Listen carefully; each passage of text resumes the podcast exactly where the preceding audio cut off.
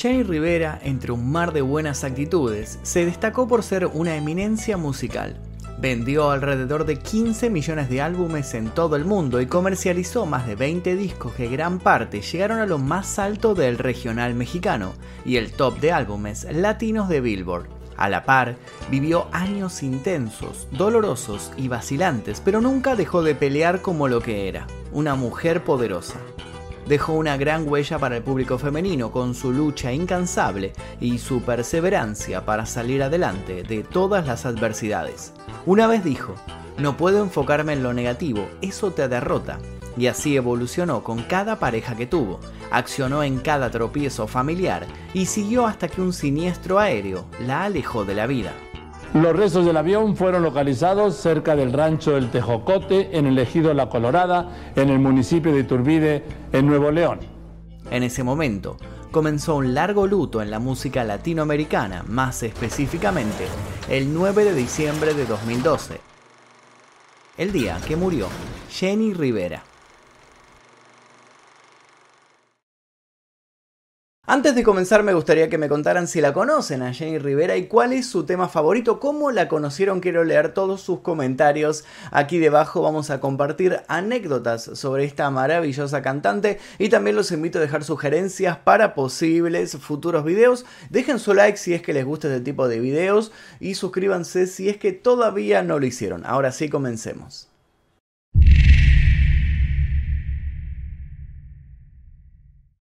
Los primeros días de diciembre de 2012, Jenny Rivera, junto a su equipo de trabajo, debían dirigirse al aeropuerto.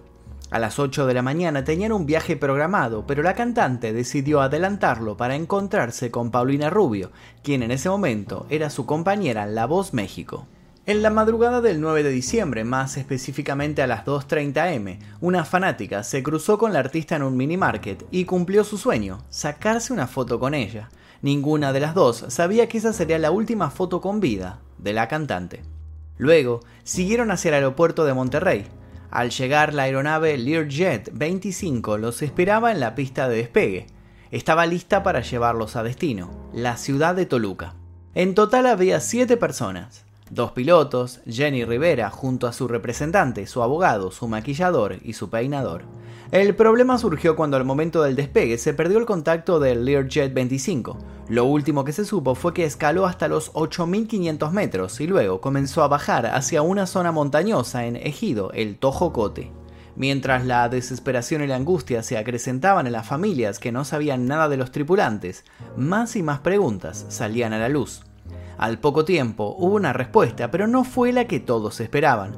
Habían encontrado el avión, pero estaba destrozado, y tuvieron que hacer varios análisis de sangre para saber de quiénes eran los cuerpos. Pero no nos adelantemos, para comprender este final debemos conocer sus principios y sus intensos primeros pasos.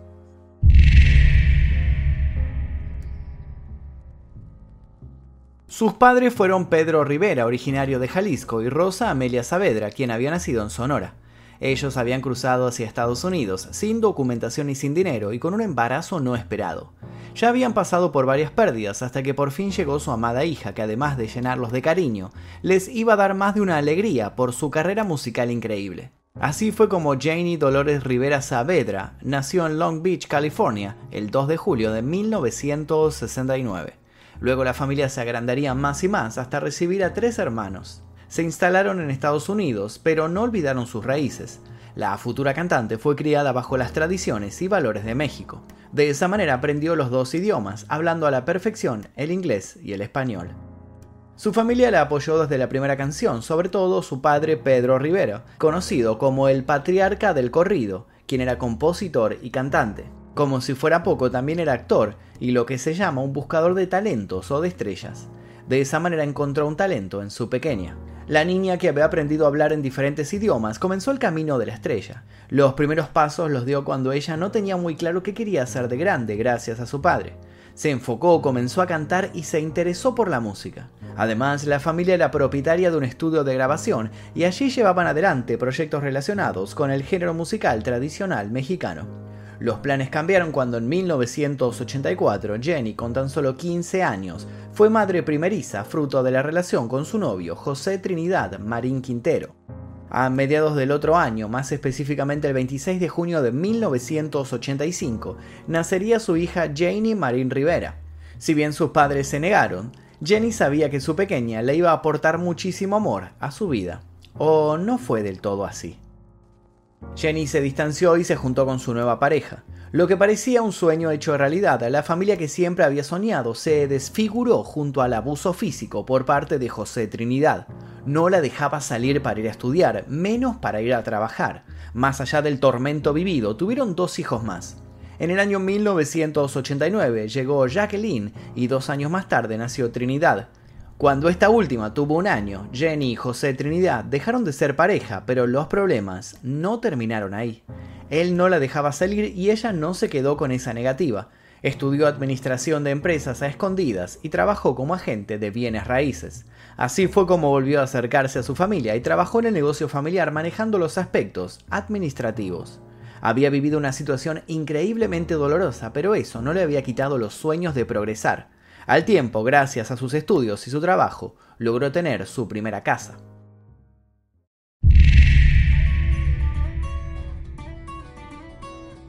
Ahora vivía cerca de sus padres y la cercanía también fue musical. Jenny comenzó a componer y fue adquiriendo experiencia en cada tema que grababa. El folclore mexicano fue la base para cimentar una carrera meteórica. Su primer álbum fue en el grupo La Güera Rivera con banda, Jenny junto a sus hermanos Gustavo, Pedro y Juan trataron de que funcionara de la mejor manera, pero no fue suficiente. Para 1994 hicieron un nuevo intento y volvieron a golpearse la cabeza contra la pared, pero no se rindieron y probaron una vez más. En enero de 1995 grabaron La Chacalosa y llamó la atención del público en Los Ángeles por sus corridos y narcocorridos. Seguramente sepan por otros videos de este canal que esos temas son habituales en las voces masculinas, pero ella no estaba dispuesta a que una cuestión de género la limitase. Temas como La Chacalosa y Mi Gusto Es llegaron a la radio y con ellos varios aplausos importantes. La familia Rivera, que había peleado contra las fronteras, la política y la pobreza lentamente, iba creciendo en la industria musical. En febrero de 1995, junto al éxito, llegaría el amor nuevamente. Jenny se enamoró de Juan López, se pusieron de novios y se fueron a vivir juntos. Ella ya había aprendido lo que era estar mal en una relación de pareja y buscó que todas las sombras del pasado sean solo malos recuerdos. Pero no todo era tan fácil. Juan López fue preso, estuvo encerrado medio año por tráfico de inmigrantes ilegales de México hacia Estados Unidos. El amor, sin embargo, se mantuvo intacto y seis meses después de estar tras las rejas se casaron y Jenny volvió a quedar embarazada. Hace unos minutos hablé de las sombras del pasado. Bueno, ella lamentablemente nunca pudo despegarse de su expareja, aunque lo intentó mil veces. En 1997 se enteró que José Trinidad había abusado sexualmente de su hermana menor, Rosy Rivera, y de su pequeña hija Janie. Si bien sufrió un colapso nervioso, no dejó que eso pasara desapercibido y fue con las autoridades donde dictaminaron una orden de restricción hacia él para que no se acercara a la familia. Jenny, que estaba esperando a su cuarto bebé, sufrió un adelanto de parto y este nació antes de lo previsto. Lo interesante de esta historia es que con el tiempo ella pudo cobrarse de este hecho, pero para eso necesitó la ayuda de sus fans. Esto se los voy a contar más adelante.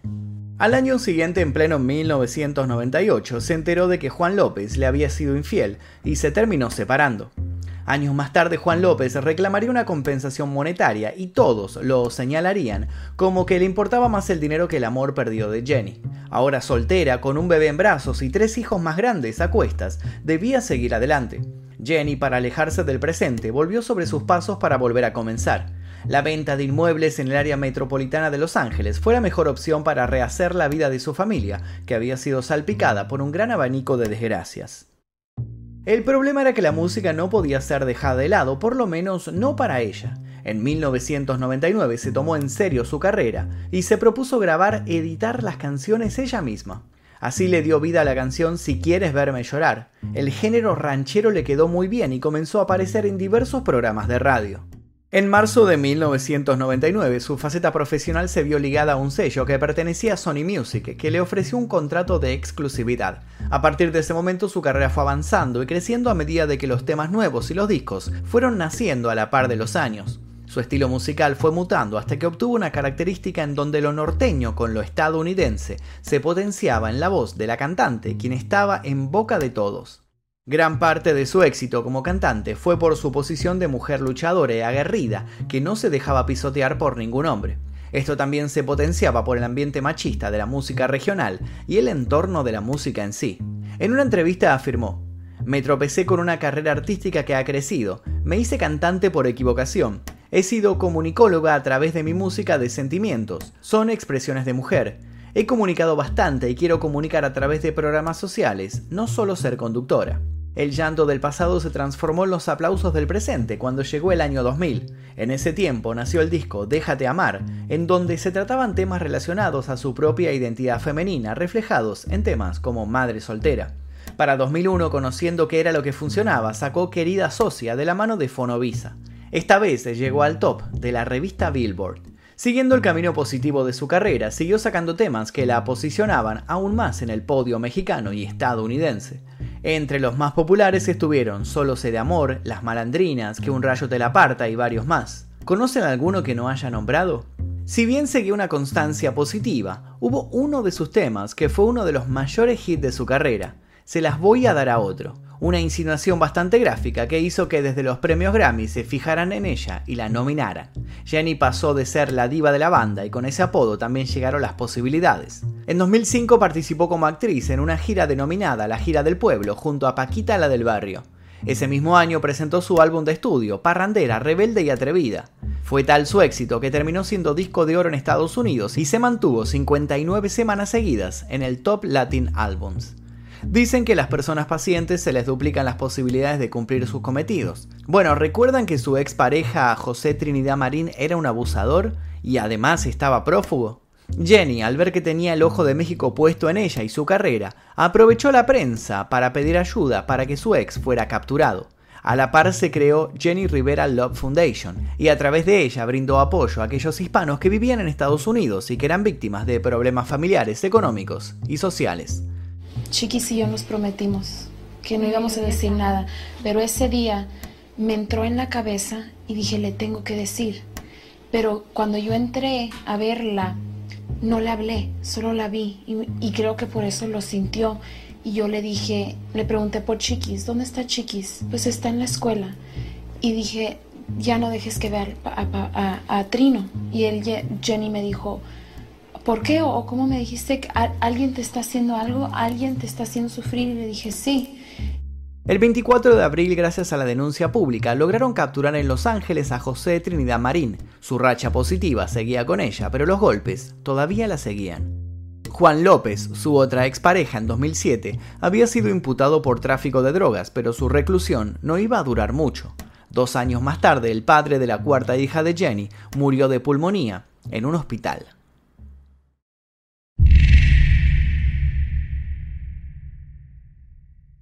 La cantante, sin embargo, no pasaba desapercibida. El 21 de junio de 2007, Jenny Rivera dio un concierto en Raleigh, Carolina del Norte. Allí le tiraron con una lata de cerveza que le alcanzó a golpear y ella, como respuesta, hizo subir al hombre que la había tirado y le pegó con el micrófono en la cara, produciéndole un corte cerca del ojo. Jenny dijo al público, me vale madre si lo ponen en YouTube mañana, este es mi escenario y aquí yo hago lo que se me pega la gana. Los fans aplaudieron, pero cuando terminó el show, Jenny fue arrestada y tuvo que pagar una multa de 3 mil dólares. Los escándalos seguían vigentes, al igual que la cantante. Se filtró un video privado de la cantante con la pareja de ese momento, quien fue el encargado de compartirlo.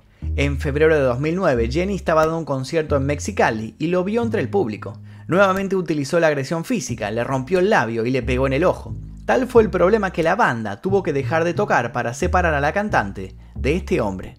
En mayo de 2008, la artista fue detenida en el Aeropuerto Internacional de la Ciudad de México por transportar en su bolso más de 52 mil dólares en efectivo. Si bien todo estaba declarado en base a sus presentaciones en la Ciudad de México, le retuvieron más de 32 mil dólares. Allí se la vinculó con el narcotráfico. Un poco alejada de los problemas, apostó nuevamente por el amor. Hasta ahora todo indicaba que los hombres que la habían acompañado solo le habían traído dolores de cabeza, pero ella seguía adelante, cueste lo que cueste. Volvió a formar pareja con un ex beisbolista llamado Esteban Loaiza, quien para septiembre del año 2009 dejó de ser novio para convertirse en su esposo. Su álbum La Gran Señora fue disco doble platino por sus más de 300.000 copias vendidas en Estados Unidos y pasó a formar parte del Paseo de las Estrellas de Las Vegas. Mientras tanto, su música seguía en ascenso mientras ella vivía una vida personal bastante agitada. A finales de 2011 le encontraron un tumor en su seno izquierdo y se sometió a una intervención quirúrgica que resultó ser exitosa. Frenó un poco su carrera musical para darse tiempo en su recuperación y en ese momento la TV volvió a aparecer en su vida, esta vez en forma de reality show y bajo el nombre de I Love Jenny. La vida de su familia fue vista por millones de hispanos.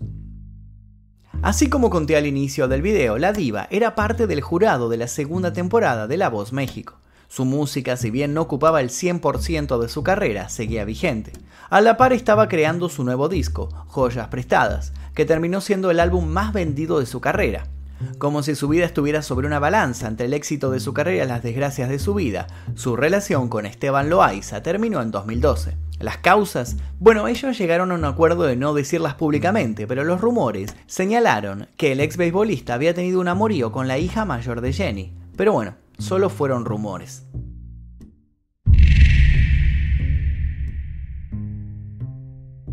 Sus últimos días con vida sucedieron en Monterrey, donde había dado un show el 8 de diciembre de 2012. Tenía el compromiso de presentarse en La Voz al otro día, por lo que apenas terminó el concierto, partió con su representante Arturo Rivera Ruiz, Miguel Pérez Soto y Alessandro Torres Álvarez, que eran los pilotos, su maquillador Jacob Gevale y su peinador Jorge Sánchez, además de su abogado Mario Macías Pacheco. Despegaron en el Learjet 25 a la madrugada, pero al poco tiempo algo falló y el avión comenzó a descender hasta estrellarse con una zona montañosa alta. En ese momento los radares perdieron contacto y los encontraron casi dos horas después. Una vez hallada la nave en la zona conocida como el ejido, el Tojocote, se confirmó que se trataba del avión en el que viajaban Jenny y las demás personas. Nadie había sobrevivido. Las autoridades mexicanas localizaron restos humanos cerca del sitio donde cayó el avión privado. Y es así como nuestra historia vuelve al principio. Los cuerpos fueron trasladados a un hospital de la ciudad de Monterrey. Los restos de la diva de la banda fueron sometidos a pruebas de ADN para su identificación y de los otros seis acompañantes que viajaban con ella, ya que por el impacto habían quedado irreconocibles, además de contaminarse con otras muestras genéticas. Por ese motivo se solicitó al hermano de la intérprete y también cantante, Lupillo Rivera, y a los padres de los dos artistas que se sometieran a las pruebas genéticas de ADN para corroborar la identidad con los restos de la cantante recogidos en el lugar del siniestro. En el mismo momento, los servicios periciales realizaron una segunda e intensa búsqueda en la zona donde se desplomó el avión con el objetivo de encontrar más evidencias. Sin embargo, fue difícil recuperar tanto los restos del Learjet 25 como de los pasajeros. Al parecer el avión había alcanzado los 600 km por hora, hecho que complicó el estado de las muestras y el poder recuperar tantos restos humanos como materiales.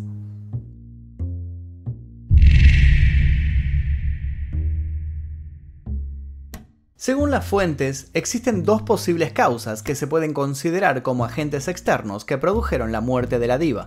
En primera instancia, se trata indudablemente de una falla en el avión, ya que al parecer tenía antecedentes negativos. No era una aeronave nueva, tenía más de 40 años en el aire. Al momento del accidente se revisaron los ajustes técnicos y se supo que en el 2005 había tenido un siniestro similar sin el final que les conté anteriormente. Por otro lado, el locutor Pepe Garza guardó una entrevista que Jenny le había dado en exclusividad. En ella dijo que la cantante le pidió que la entrevistara porque había recibido amenazas de muerte. Años más tarde, Pepe la sacó al aire. El audio de la entrevista se va intercalando entre el locutor y el artista, mientras los hijos de Jenny escuchan atentamente. El locutor dice, he dejado pasar muchos años desde el fallecimiento de Jenny. Algo me dice en mi corazón que este es el año donde hay que revelar y hay que compartir esto. Jenny Rivera me dijo que la entrevistara porque había recibido amenazas de muerte. Me dijo que no quería que estuviera nadie más. Es una entrevista donde se revelan cosas que no están muy claras aún. Dijo que quería que también se enteraran ustedes. El audio abre con una frase intensa. Es una entrevista que esperamos nunca salga al aire. Hay una situación en México que está poniendo en riesgo la vida de muchos artistas, continúa Garza, y al final se escucha la voz de Jenny luego de una respiración intensa. Todos los fines de semana que estoy trabajando en México estoy arriesgando mi vida. Yo sigo haciendo esto por el amor a lo que uno hace y el amor que le tengo a mi público. Hoy es miércoles 27 de julio y son las 4 de la tarde. Yo quise hacer la entrevista porque hoy mismo recibí un correo de parte de una persona que está por hacer un concierto mío en Arizona y hasta el FBI se comunicó con ellos queriendo hablar conmigo. Ellos saben de las amenazas de muerte que yo he recibido, comenta Jenny. Me siento intranquila porque ya está involucrada gente profesional. Tengo que ir y le pedí a mi esposo, Esteban Loaiza, que no me acompañara. Yo le pedí que se quedara y que se quedara con mis hijos, por si algo llegara a suceder, pues me voy yo sola, que no se vaya conmigo, sobre todo para que no vaya a dejar a mis hijos solos. Mi negocio no es nada ilícito, al contrario, trabajo mucho, no me meto con nadie que ni bien ni mal. A mí me gustaría que la gente supiera que si ha ido gente a mis palenques o si me piden fotos, no lo niego. Yo trato con mucho respeto a la gente. Yo no tengo problemas con ninguna agrupación ni ningún cártel. Yo fui a la Arena Monterrey y también ahí recibí un tuit que decía que si me subía a cantar, los Zetas me iban a matar. Yo lo único que hice fue apagar mi teléfono y subirme a cantar. Obvio que me puse tensa, pero salí a cantar. Casualmente Jenny no sabía que su final estaba próximo. Al día de hoy no se sabe con claridad si murió por esto que comenta en la entrevista o si fue a causa de un simple accidente. Este año se cuestionó si Jenny estaba viva. Luego de la entrevista con Pepe Garza, una gran cantidad de pruebas al respecto salieron a la luz, pero claro que solo pasó en internet, no es una investigación de las autoridades. Al parecer, para los fanáticos, la cantante sigue viva y estaría protegida por el FBI. Por otra parte, se dice que en un canal de YouTube llamado I Cook, You Cook, We All Cook, la bloguera de cocina realiza algunas recetas en las cuales se nota en su voz una similitud a la voz de Jenny Rivera y también utiliza el tequila de Jenny, el cual lanzaron antes de la sorpresiva muerte de la cantante. Tal fue la intensidad de los fans para saber quién era la dueña de ese canal que terminó tomando la decisión de cerrarlo. Otra situación se vio en la plataforma de YouTube, en un video donde Chiquis Rivera, hija mayor de la cantante, aparece al lado del conductor Escorpión Dorado. Ahí ella dice, mi mamá ya lleva 20 años cantando, lo que hace creer a los fans que la diva de la banda sigue viva. La verdad es que son solo especulaciones y lo último que se supo de ella fue que en su Instagram volvió a aparecer de la nada. El 15 de febrero se compartió una imagen con el número 2022 sobre un fondo negro y todos los fanáticos alzaron la voz. Sabía que estabas viva, ella vuelve, se viene algo grande. Y en lo último tenían razón, pero solo era porque iban a seguir sacando su música de manera póstuma. Lo último que se puede escuchar salió hace unas semanas, apenas a unos días de cumplirse 10 años de la muerte de Jenny. Este 2 de noviembre se estrenó su canción póstuma Misión Cumplida, la cual fue compuesta por ella y grabada unos años antes de su trágico fallecimiento.